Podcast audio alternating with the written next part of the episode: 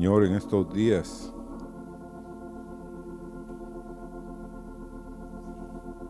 ha estado hablándome de un tema que con su ayuda vamos a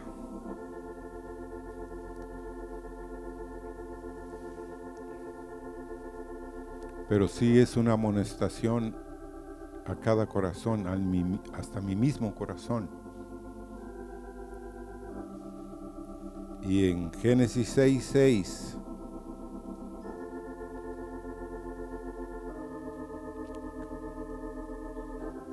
dice, y se arrepintió Jehová de haber hecho hombre en la tierra y le dolió en su corazón.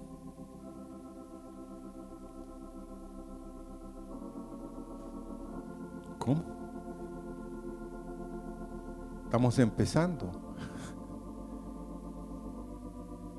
En Génesis, hermanos. Son los comienzos, son los principios. Y de pronto Dios te dice a ti, me dice a mí, me arrepiento de haber hecho hombre en la tierra, porque le dolió, óigame, no en su plan, no en su propósito, sino el dolor era en su corazón. ¿Hasta dónde, hermanos, hemos entendido que es en el corazón donde Dios, igual que nosotros, sentimos dolor en el corazón cuando alguien falla? Así Dios, así nos hizo. Pero Él está arrepentido de haber hecho la creación que hizo. Al hombre. La corona de la creación, imagínense. Él está dolido en su corazón. Y dice, y dijo Jehová, raeré de sobre la faz de la tierra los hombres que he creado desde el hombre hasta la bestia y hasta el reptil y las aves del cielo, pues me arrepiento. Vuelve a decirlo de haberlos hecho. Hermanos, es serio. Porque Dios, si se está arrepintiendo y va a consumar algo, Él después, si ustedes siguen leyendo Génesis, solo Noé y su familia se salvaron. Entonces es si Dios te dijera a ti, o me, dijera a mí, me arrepiento de haberte hecho. ¿Cómo no? Señor, ¿a dónde voy a ir? Porque no te lo está diciendo el jefe en el trabajo. No te está despidiendo el jefe. Es Dios el que te está diciendo eso. Por eso es que yo les digo, yo fui confrontado. Yo no quiero oír eso. ¿Verdad que nadie quiere oír eso? ¿Para qué te hice? Hay padres, hermanos. Hay madres aquí posiblemente que están arrepentidos de los hijos que dieron a luz. Porque el hijo no resultó como la mamá, como el papá quería.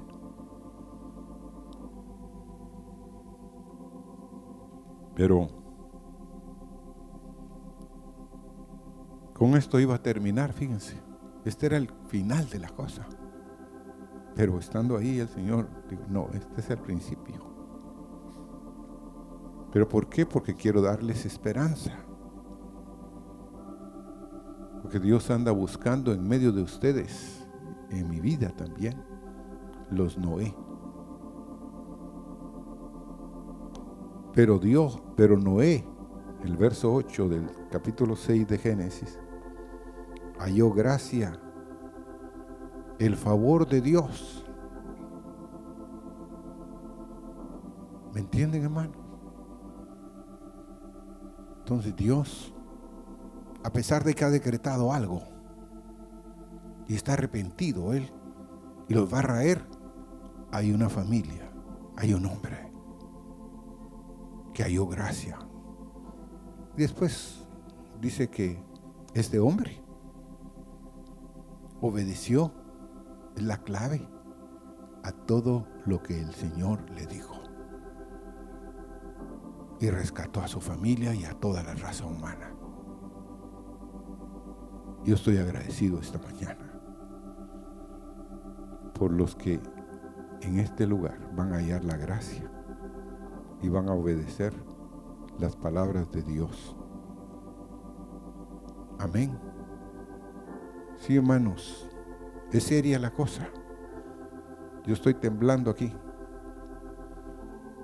Porque en el mundo hoy, este es el tema, el espíritu de anarquía, de iniquidad, está campeando. Está reinando.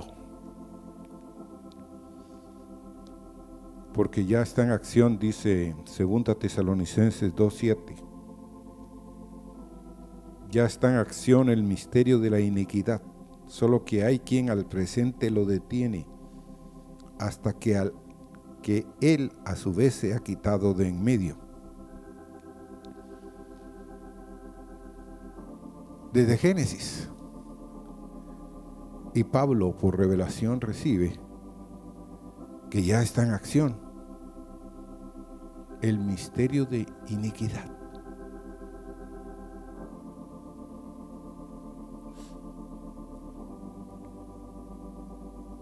Y no es algo nuevo.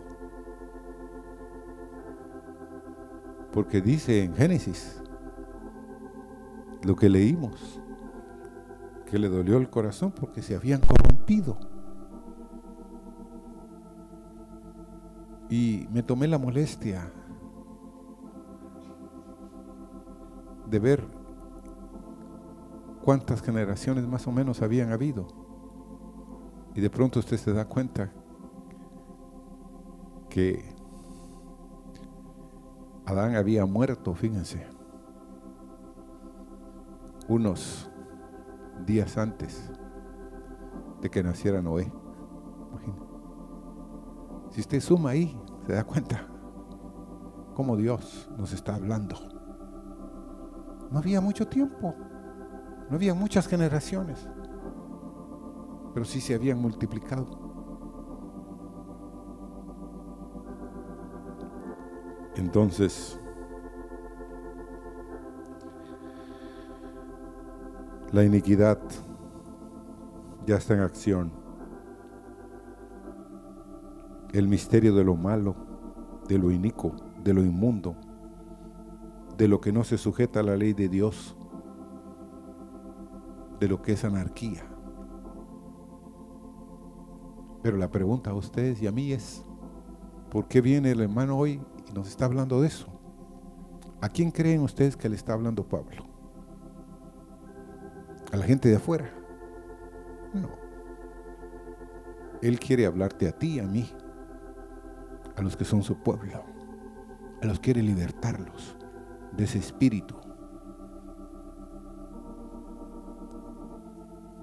Existe desde el principio, hermanos. Hay quienes de ustedes no lo creen. Desde los cielos había problemitas. Entonces Dios, Dios, ¿por qué no lo, lo cortó de raíz? Dice usted, diría yo. Ezequiel 18, 16. Y en el ángel caído fuiste lleno de iniquidad, dice, y pecaste. O sea, Satanás, un querubín grande y protector en los cielos. Por eso es de que temblé. No estoy hablándoles sin el temor de Dios en mi corazón, hermanos. yo sé lo que les estoy diciendo. Temblé porque si en los cielos el querubín grande y protector fue hallado con iniquidad en su corazón estando en la presencia de Dios, ¿qué será de ti? ¿Qué será de mí? ¿Me entienden? ¿Es serio? No, no es... Ah, bueno, vamos a ir hoy a la iglesia. No, no, no, hermano. Yo quiero ser confrontado hoy. Salir de aquí diciendo, o me arrepiento, o obedezco a Dios, o el juicio está decretado. También Génesis 49, 5 dice que Simeón y Leví son hermanos, armas de iniquidad sus armas. Dentro de la familia de Jacob, dos de sus hijos eran armas de iniquidad. Ahora la iniquidad es maldad, impiedad o culpa, dice el diccionario. Y está por encima de un simple pecado. Es una ofensa directa, oiga, contra Dios. Fundada, fíjense, en el desconocimiento y rechazo de las leyes y principios de Dios.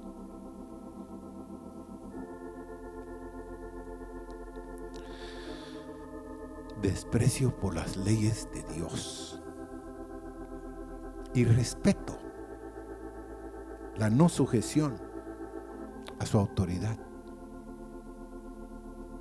Ay, pero alguien dice, mm, comamos y bebamos, ¿va? Y que luego moriremos. Sí, pero ¿a dónde vamos a ir? Con ese dicho. Hay quienes aquí, hermanos, durante muchos años se les ha predicado del amor, de la misericordia de Dios. Pero ¿cuántos estamos convencidos del pecado que hay en nosotros? ¿Cuántos después de un servicio, a veces aquí, que Dios nos ha visitado y nos ha confrontado, regresan a su casa y sin dolor en absoluto siguen haciendo lo que estaban haciendo. ¿Cuánto duró el leve arrepentimiento? ¿Cuánto tardó en tu corazón y en mi corazón el estar arrepentido? Se volvió ya una costumbre, un hábito. Y si hoy tú rechazas las advertencias de Dios y sigues desobedeciendo,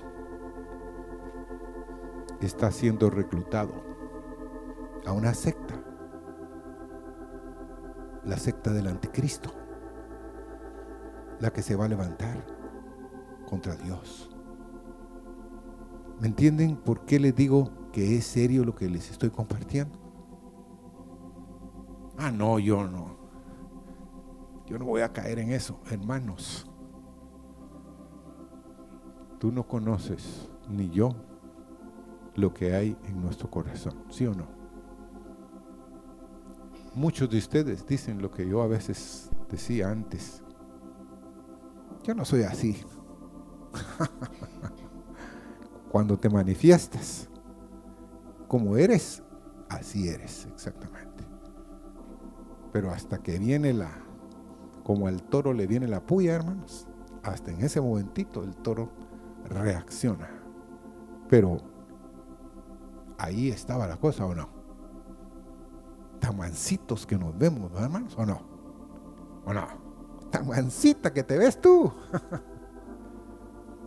Pero cuando estás siendo confrontada, cuando algo está, te está molestando, ¿cómo reaccionas?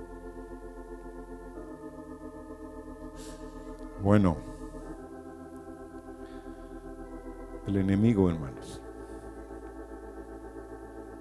está silenciosamente trabajando en el ministerio de la iniquidad. Y pronto se va a manifestar el anticristo, milagrosamente. ¿Sabían ustedes? Va a venir milagrosamente. Y muchos serán barridos por las mentiras y serán entregados al engaño. Qué dolor. Esta mañana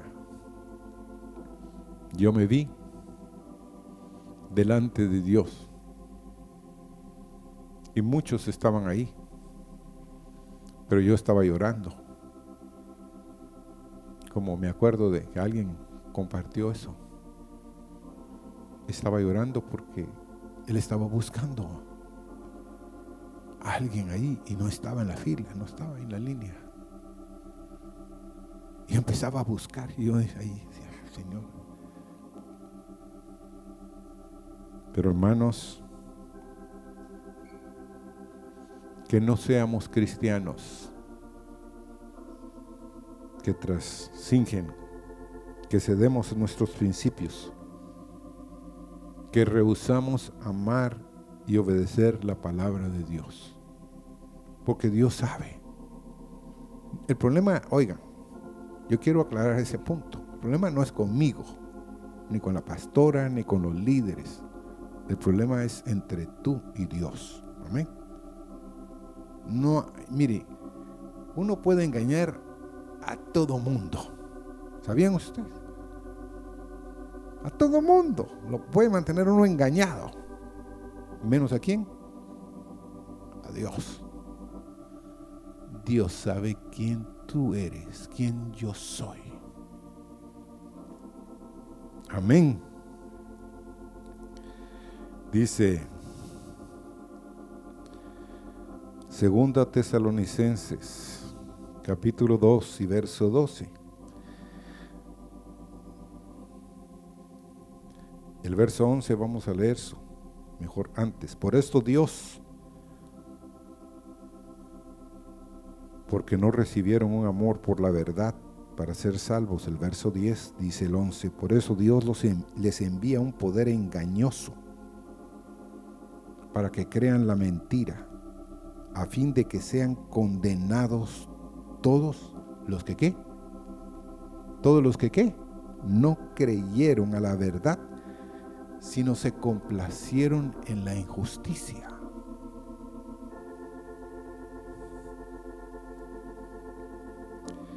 Estos son los resultados horribles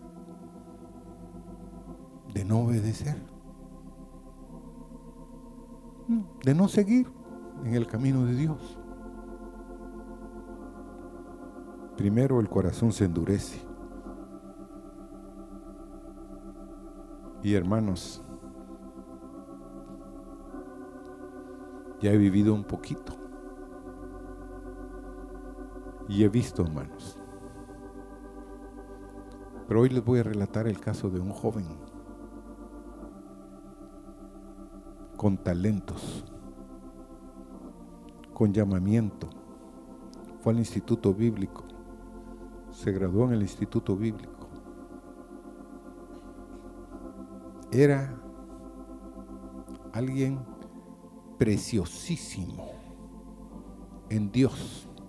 Las palabras que Dios dijo cuando se araba por imposición de manos en ese lugar fueron palabras preciosas. Hoy el muchacho toma, el muchacho bebe, el muchacho no quiere saber nada de Dios. Y yo dije, bueno. Y le hice la pregunta al pastor Marvin y a la hermana Bárbara. Le dije, hermano, ¿por qué es tan poco el fruto de muchos estudiantes que pasaron y hoy se han estado levantando en contra, no de ti, sino de Dios. Y no quieren saber nada. Carlos, me dijo la hermana Bárbara, es menos del 10% que siguen fieles. El 90% con dolor de mi corazón, te digo, Carlos, les digo, no están siguiendo a Dios. Se han levantado contra los pastores, contra los líderes, contra nosotros, contra todo lo que se llama Dios. Entonces yo le dije, ¿y qué esperanza tengo yo? Ninguna. El pastor Marvin no se anda como con, no, no, no, tú sí tienes esperanza. No, ninguna. Si Dios no te da la gracia, si tú no respondes, oye bien, si tú no respondes, es una decisión entre tú y Dios. Amén. No hay tales de que mi mamá me va a meter al reino de que el hermano fulano, él, está orando por mí y me va a meter al reino. No, es una decisión entre tú y Dios. Yo le dije, bueno, que Dios nos ayude. Sí, dijo él. Que Dios me ayude, dijo él. Que Dios ayude a la hermana Bárbara. No damos por garantía nada. Porque el corazón, hermanos, es engañoso más que qué? Todas las cosas. ¿Quién lo conocerá? Y dice el siguiente verso, yo Jehová. Porque ¿qué le pasó a Faraón? Faraón empezó a endurecerse, poquito a poquito. No quería dejarlo salir. Faraón y el pueblo de Egipto sabían de que era Dios, ¿sí o no? ¿Usted ha leído el libro de Génesis y, los juicios que Dios establece contra Faraón? Sí, ellos sabían. Llegaron con Faraón y le dijeron, mira Faraón, Egipto está destruido. Déjalos ir. Pero en Éxodo 7.3 dice, y yo endureceré el corazón de Faraón y multiplicaré en la tierra de Egipto mis señales y mis maravillas pero Dios llega un momento en ti y en mí que actuamos como faraón. Y el jefe dice, bueno, entonces los voy a endurecer. O Dios puede tomar la decisión. Si tú te rindes y yo me rindo, ablandarnos, ¿sí o no? Hermanos, yo he visto por otro lado a corazones ablandados tan tremendamente que yo mismo digo, Solo tú lo hiciste, Señor. Pero la primera cosa es, el, el pecado endurece el corazón. Otro es, Satanás obra en el corazón endurecido para que nos justifiquemos. ¿Quién no se justifica aquí cuando hace algo incorrecto? Cuando le ponen el dedo y no, Sí, pero es que eh, tratamos de quitarnos el problemita, ¿sí o no? Sí, hermanos, así somos todos. Dice Ezequiel 33, 13 y verso 15. Dios hablándole al pueblo otra vez, cuando yo dijere al justo, de cierto vivirás, y él confiado en su justicia hiciere iniquidad, todas sus justicias no serán recordadas, sino que morirá por su iniquidad que hizo. El justo, el que había actuado bien, la justa, empieza a confiar en su justicia, en sus obras, y empezar a hacer iniquidad, poquito a poquito todas las justicias, todo lo bueno que hizo, no serán recordadas, morirá por su iniquidad. ¿Qué hizo? No es como empezamos la carrera, ¿ok? Es que, ¿cómo la terminamos? Pero en el verso 15, si el impío restituyere la prenda, devolviere lo que hubiere robado, y caminar en los estatutos de la vida, no haciendo iniquidad, vivirá ciertamente, no morirá. ¿Qué era? Era el impío, el que no quería nada. De pronto le dio vuelta la tortilla y ahora sí, está dispuesto a devolver lo que robó, lo que sustrajo. Y va a caminar en los estatutos de Dios, no haciendo iniquidad. Vivirá, dice Dios. No morirá. Otro es, ¿cuántos de los que estamos aquí? Y miren,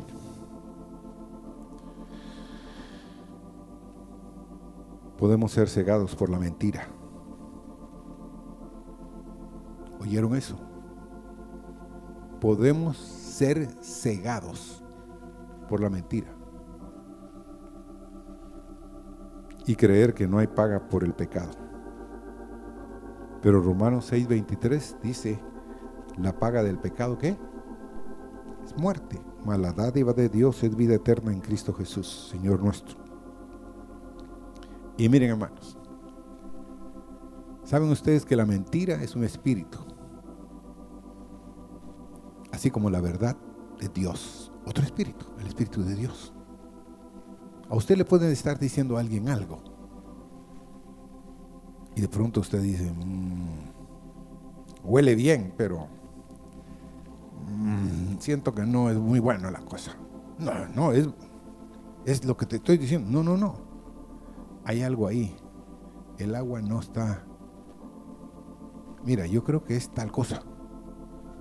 Y él empieza a decir, ah, sí, tal vez sí, tal vez sí es esto. Pero había dicho que era esto. Pero hermanos, ¿pero por qué es así? La mentira es, es un hilo. Pero la verdad es otro hilo. Y son bien diferentes, hermanos. Una vez entré a una clase en el colegio y había habido un problema un poquito serio. Alguien había llevado unos volcancitos que tenían malos olores. Y ese día el niño no quería oír clases. ¿Quién de los alumnos aquí les encantan las clases? No levanten las manos. No, la clase para nosotros es un suplicio chino. Ah, no queremos esa cosa. Pero hermanos, es buena. La educación es buena. Pero viene y él se consiguió a dos o tres que, que lo ayudaran. Y, y, cuando el maestro no había llegado, pues prendió las cositas esas y el olor cundió en esa cosa. Salieron todos corriendo y cuando llegó el maestro, pues el olor era insoportable en la clase. Entonces me mandaron a llamar y entramos. Les dije, miren, entren. Toditos. Eran hombres y mujeres. Ahí el colegio era mixto. En eso les hago la pregunta. Fueron tres aquí en la clase, les digo yo. Pero uno fue el que los trajo. Así que vamos a orar. El que los trajo va a recibir el tres veces más disciplina, a pesar de que el, el hechor y el consentidor ¿qué? pagan por qué? Por igual. Pero el que los trajo tiene más culpa, Así que oren, oremos. Me incliné y vino un hombre a mí de los que estaba ahí. Y en eso les digo, fulano, ponete de pie. Aunque usted no lo crea, la clase empezó a aplaudir. Y digo, bueno, que están aplaudiendo? Es que él fue. Imagínense, no lo, habían no lo iban a delatar por nada, pero como ya Dios lo puso ahí enfrente, dijeron todos, ya, alguien chilló. Guatemala Chio es que ya lo dijo. No, hermanos, era Dios el que me había dado el nombre a mí. Y los otros dos se pusieron mejor de pie y dijeron, no, la cosa aquí es seria. Bueno, vamos a la dirección. Y le dije yo, ¿y por qué lo hiciste? Fue honesto, hermanos. No quería hacer una clase. No quería. Pero estoy arrepentido. Empezó a llorar. Bueno, le dije, pero te va a tocar. ¿eh? Lo disciplinamos y le hablamos. A los otros también. A los otros fue más fuerte porque los otros no querían reconocer. El otro sí reconoció. Pero hermanos, lo que los llevo es esto. Si nos arrepentimos, Dios quiere tener misericordia de nosotros, porque la paga del pecado es muerte. ¿Cuántos de los que están aquí creen que podemos caer en doctrinas de demonios?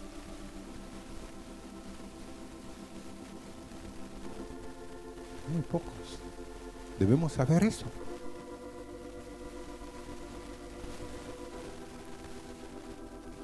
Podemos empezar a pensar que lo malo es bueno y que lo bueno es malo, ¿sí o no? No, no es tan malo, dice alguien. Y la otra dice, no, sí, no, no, tiene algo de bueno. Pero no es así. O es bueno o qué. O es malo, ¿sí o no? Dice Isaías 5:20, hay de los que a lo malo dicen bueno y a lo bueno malo, que hacen de la luz tinieblas y de las tinieblas luz, que ponen lo amargo por dulce y lo dulce por amargo.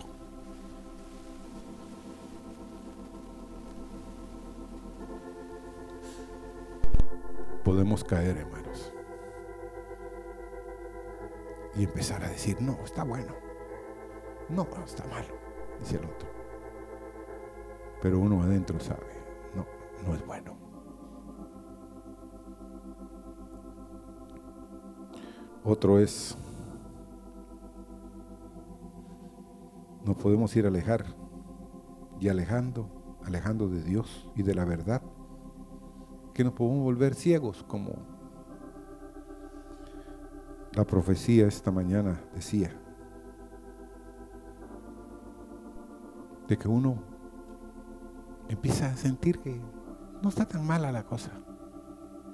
Pero hermanos, nos vamos alejando, nos vamos endureciendo. ¿Saben ustedes de que nadie cae de la noche a la mañana, hermanos? Que es un proceso.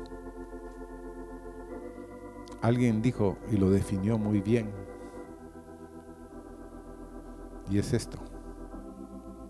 Primero lo pensamos. Le empezamos a dar carrete.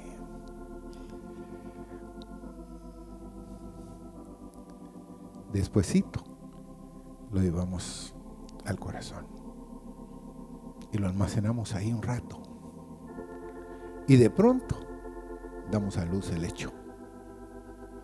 Pero ¿por qué no lo logramos detener cuando teníamos en nuestra mente las ideas? ¿Por qué lo llevamos al corazón y después al hecho? Hay un proceso.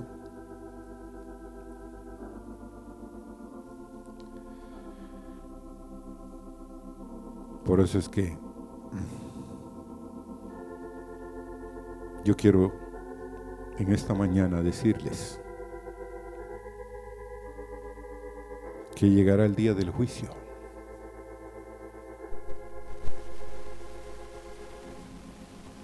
Y no queremos oír, apártate de mí, hacedor Como dice Mateo 7, 21 y versos hasta el 23. No todo el que me dice Señor, Señor entrará en el reino de los cielos, sino el que hace la voluntad de mi Padre que está en los cielos. Muchos me dirán en aquel día, Señor, Señor, no profetizamos en tu nombre y en tu nombre echamos fuera demonios y en tu nombre hicimos muchos milagros. Pero Él les dirá, apartados de mí, obradores de maldad. Él sabe, pero Él está esperando que nos arrepintamos antes de llegar a qué? Al día del juicio, en el cual ya, como en el infierno, hermanos, dice que muchos entrarán con sus Biblias el brazo. Muchos han visto predicadores en el infierno predicándole a los demonios. Y ellos sabiendo que no hay chance ni para ellos, ya. Que tuvieron su oportunidad. Una joven que fue al infierno estaba relatando y que la hermana Betty, la hermana, Emily nos mandó el cassette. Y era una mujer fiel en la iglesia pero siempre con problemitas, como muchos de nosotros también. Pero ella, el Señor y ella se conocían, porque el Señor estaba delante de ella y ella estaba ahí, y empezó a suplicarle, dame otro chance, dame el último. Solo te estoy pidiendo, Señor, otro. No, hija. Te di. Y el Señor sabía cuántas veces le había dado. Te recombiné, te esperé. Y... Pero le dijo, tuviste tu oportunidad. Y la joven que iba al lado del Señor le dijo, pero Señor, si le diste tantas oportunidades, es porque ella era, se quedó, era, era una buena cristiana. Asistía fielmente la muchacha intercediendo la otra. Sí, pero tú usaste la palabra correcta. ¿Qué? Era. Pero en su corazón nunca permitió. Le di oportunidad tras oportunidad. Hermanos, que no nos diga Él, apártate de mí.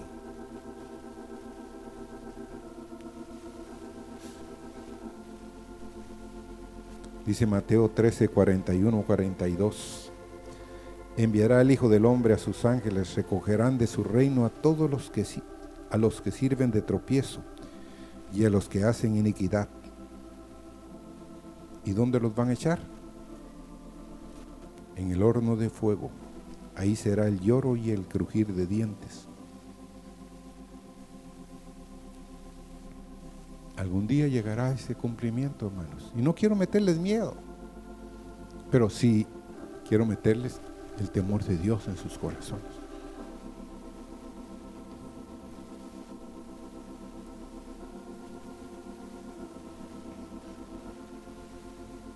Mateo 24, 12 dice, y por haberse multiplicado la maldad, el amor de muchos se enfriará.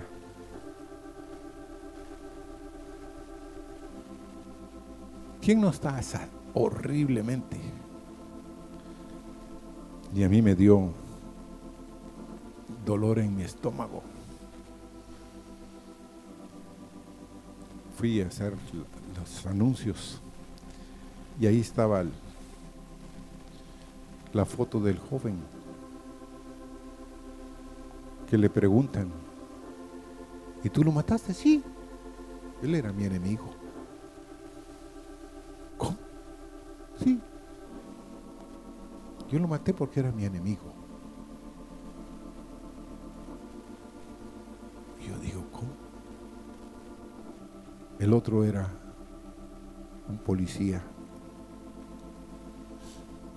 Y lo mandaron en una misión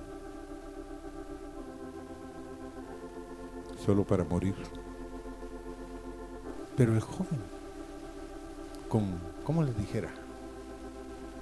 Sin ningún remordimiento, sin ningún arrepentimiento. Sí, yo lo maté. Era mi enemigo. Me perseguía.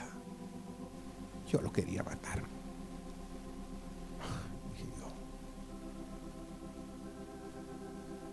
Señor, la maldad parece ser que está reinando, hermanos, ¿o no? Horrible. Pero por eso el amor de muchos se está enfriando. Pero hermanos, que no lo permitamos. Que digamos, Señor, dame un corazón que te ame, que obedezca tus normas y tus preceptos.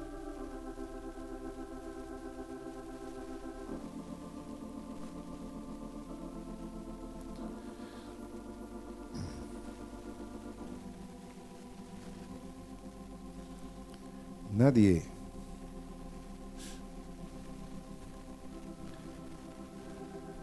quiere saber si es honesto que está caminando a veces con hombres tremendamente impíos. Y dos hombres iban juntos para tomar el tren. Uno era predicador del Evangelio y necesitaba estar solo, le dijo al otro hombre, para preparar un mensaje que iba a ir a compartir. Y el otro le dijo, si usted quiere estar solo para poder escribir y pensar, yo le arreglaré la forma. Pues yo quiero estar también a solas con usted un rato, pero no quiero estorbarle. Hasta que haya preparado el sermón. Después hablaremos sobre mi propia alma. Me han regalado un libro que me ha hecho pensar. Y mientras hablaban y entraban al camarote del tren, sacó de su bolsillo el libro y quitó la tapa para fijarla en la puerta del compartimiento. Y los demás pasajeros iban y venían por el pasillo, pero ninguno se atrevió a entrar. ¿Por qué creen ustedes de que no se atrevían a entrar ninguno de los pasajeros? Ya Mauro se está riendo. ¿Por qué? Adivina. El lector que estaba, el, el título que estaba escrito sobre la tapa del libro tenía estas simples palabras. Reservado para pecadores. Todos los demás pasajeros se creían gente honrada y no querían ser molestados por algún predicador. ¿No somos así, hermanos? ¿Mm? Nadie quiere reconocer lo que realmente somos. Amén. Pasamos de largo. Me acaba de pasar ahí en Copan Ruinas.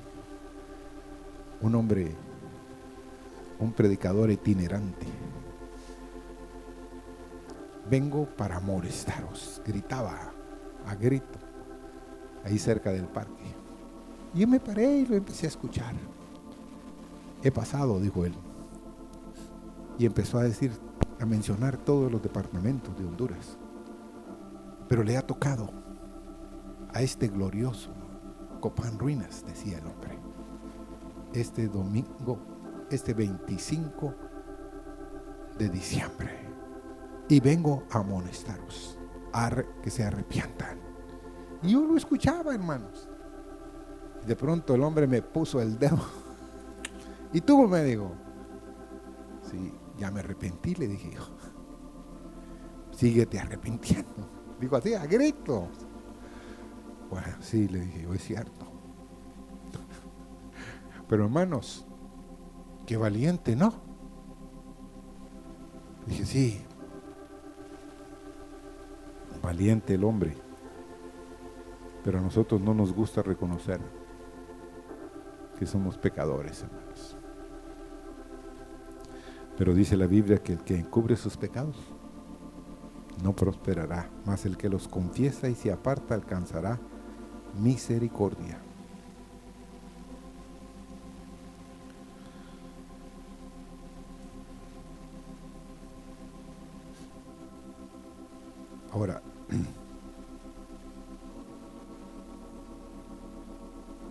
¿Cuál era la mayor preocupación?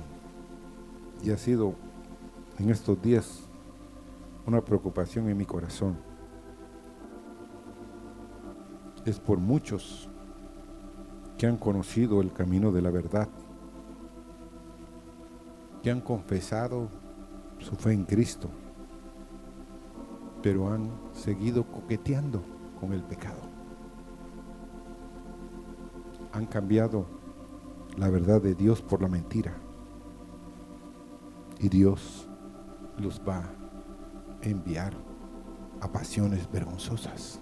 Dice Romanos 1, 25 y 26. Otros hermanos, miren, por los placeres lujuriosos, se han tornado maestros para tratar de hallar paz a sus corazones. Y han aceptado, como les dije, herejías destructoras en sus vidas. Y muchos, dice en 2 Pedro capítulo 2, 1 y 2, muchos seguirán sus disoluciones, por causa de los cuales el camino de la verdad será blasfemado. No es, hermanos, para los de afuera que Dios quiere que compremos este mensaje.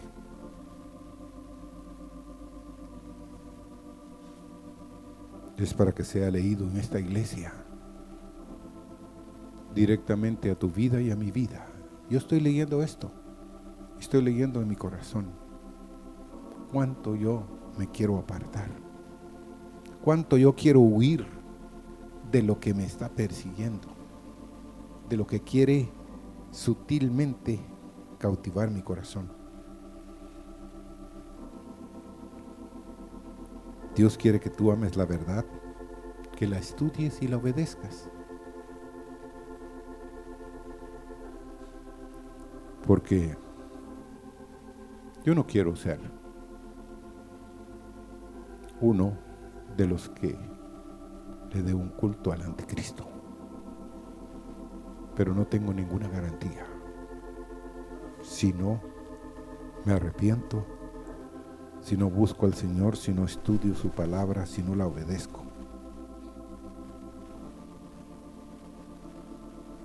Porque queremos terminar con dos citas. Vamos a ir a Génesis, pero primero vamos a ir a Mateo 24, 24. Se levantarán falsos cristos y falsos profetas y harán grandes señales y prodigios, de tal manera que engañarán si fuere posible aún a quienes, a quienes hermanos, a los escogidos. Falsos, profetas, cristos, falsos cristos, señales y milagros, de tal manera que engañarán, si fuere posible aún,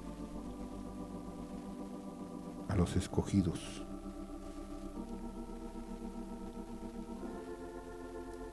Y queremos ir a Génesis capítulo 6, hermanos. Señor, y se arrepintió Jehová de haber hecho hombre en la tierra, y le dolió en su corazón. Y dijo Raerai, de sobre la faz de la tierra los hombres que he creado, desde el hombre hasta la bestia, hasta el reptil y las aves del cielo, pues me arrepiento de haberlos hecho. Pero quiero terminar con el 6.8 pon tu nombre Pero Noé, pon tu nombre, halló gracia ante los ojos de Jehová. Señor, sé que esto es fuerte, pero sé también, Señor, que es nuestra responsabilidad delante de ti amonestar a los que duermen, amonestar a los que han estado coqueteando con el pecado, Señor, que han estado, Señor, poco a poco exponiéndose a cosas que ellos saben que no vienen de ti, Señor, y que han estado sintiendo que sus corazones se endurecen. Señor, no solo contra sus hermanos en la fe, sino se endurecen contra otros. Se endurecen en sus casas. Empezaron, Señor, a contestarle a sus padres con falta de respeto, Señor. Y han caído bajo un poder engañoso. Señor, líbranos que con todo nuestro corazón, Señor, nosotros deseemos conocerte, Señor. Que renunciemos, Señor, a toda obra de las tinieblas. Señor, haz un milagro esta mañana en medio de nosotros. Porque, Señor, este es un tiempo difícil prácticamente imposible que podamos sobrevivir si no es por un milagro de tu gracia. Y Señor, queremos meter a nuestra familia, queremos meter a nuestros hijos, a nuestros nietos, a cada miembro de esta iglesia, hombre, mujer y niño, Señor, en el reino tuyo. Pero haz un milagro, Señor Haz un milagro en nuestro corazón, Señor.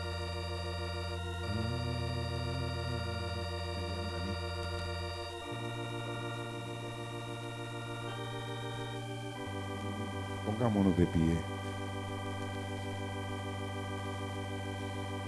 Me llama a mí de su trono de